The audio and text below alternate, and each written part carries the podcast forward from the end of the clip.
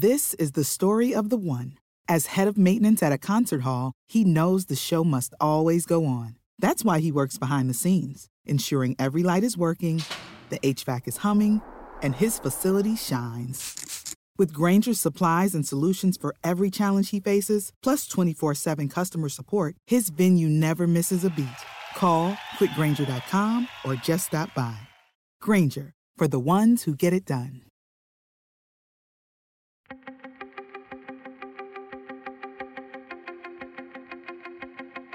Temas importantes, historias poderosas, voces auténticas. Les habla Jorge Ramos y esto es Contrapoder. Bienvenidos al podcast. No exageramos al decir que América Latina se está yendo hacia la izquierda. Luis Ignacio Lula da Silva acaba de ganar el domingo pasado las elecciones en Brasil y así Brasil se une a otros países con líderes de izquierda.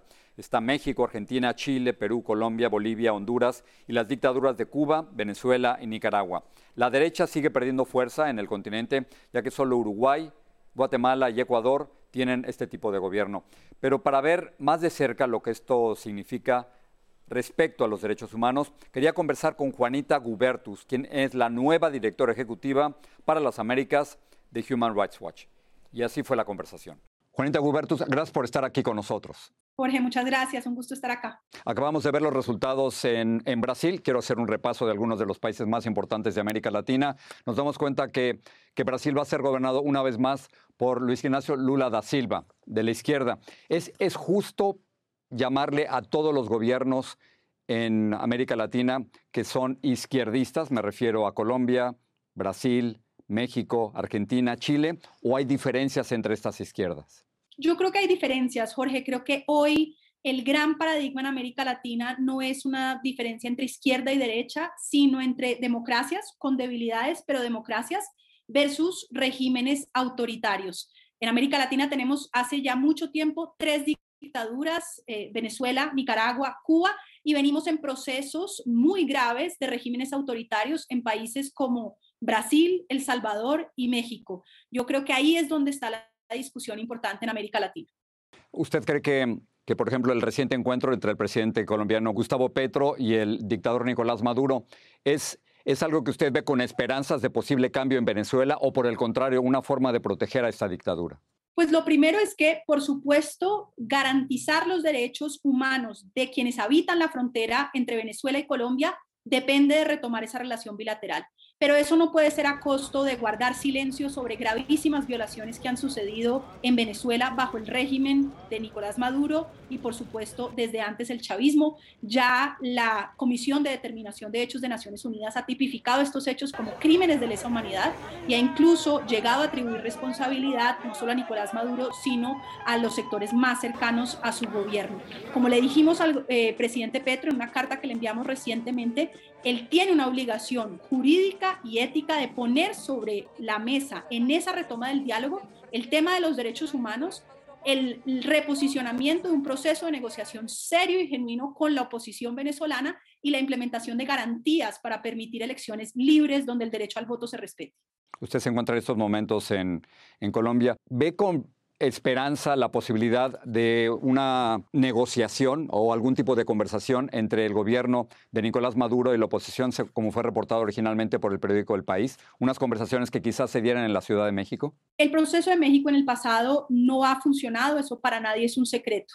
Sin embargo, la intervención reciente del gobierno eh, del presidente Biden de Estados Unidos de tener una conversación bilateral con el régimen de Nicolás Maduro sobre el tema de sanciones individuales y de reactivación en la producción de petróleo, generó incentivos que podrían, bien usados, reactivar esa negociación. Lo que para nosotros es fundamental es que de esa negociación tienen que desprenderse compromisos concretos en materia de asistencia humanitaria para proteger a la población venezolana, requisitos concretos en materia de liberación de presos políticos que están hoy en Venezuela, más de 245 privados arbitrariamente de su libertad, sometidos a tratos crueles, a torturas, y muy importante, la implementación de las recomendaciones de la misión electoral eh, de la Unión Europea para que efectivamente las, propias, las próximas elecciones tengan garantías de transparencia.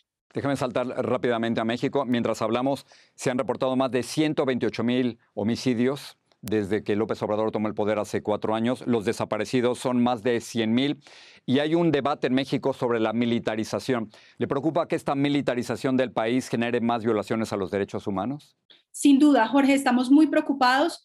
Eh, México viene en un proceso de deterioro de su Estado de Derecho, va hacia una deriva autoritaria eh, AMLO, que fue elegido bajo una plataforma en principio que era contraria a la militarización, supuestamente defensa de derechos humanos, hoy tilda a los opositores de enemigos, tilda a los periodistas de enemigos, persigue a eh, toda la rama judicial diciendo que cualquier fallo en su contra es porque son enemigos y ahora ataca al sistema electoral. Está siguiendo el manual del autoritario y eso nos preocupa muchísimo. En el caso de la militarización, no solamente es, a ver, desmantelado la Policía Federal, la convirtió en la Guardia Nacional con 80% de participación de militares, ahora la metió dentro de Sedena, la Secretaría de Defensa, sino que además, y de manera más grave, le entregó toda suerte de poderes más relacionados con el funcionamiento civil del gobierno en materia de contratación, en eh, servicios públicos, en temas migratorios, en temas de aduana.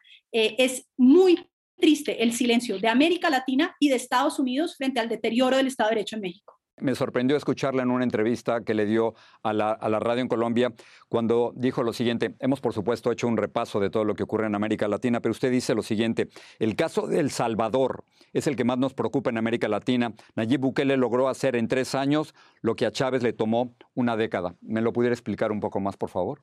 Bukele, que es hoy uno de los presidentes más populares de América Latina, eh, a lo largo de un estado de emergencia que lleva hoy ya ocho meses, Jorge, ha detenido más de 55 mil personas de forma arbitraria, muchas de ellas sometidas a tortura.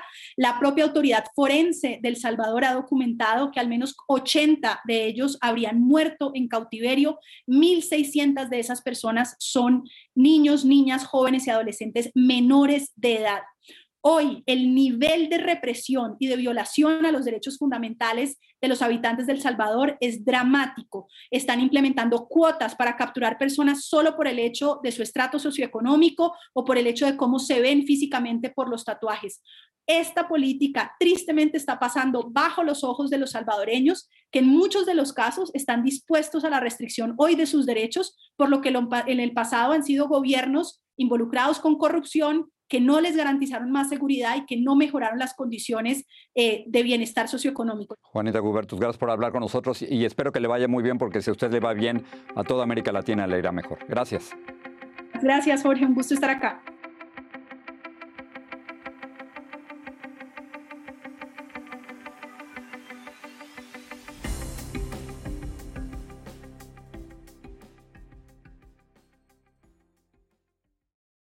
Aloha mamá. Sorry por responder hasta ahora. Estuve toda la tarde con mi unidad arreglando un helicóptero Black Hawk. Hawái es increíble.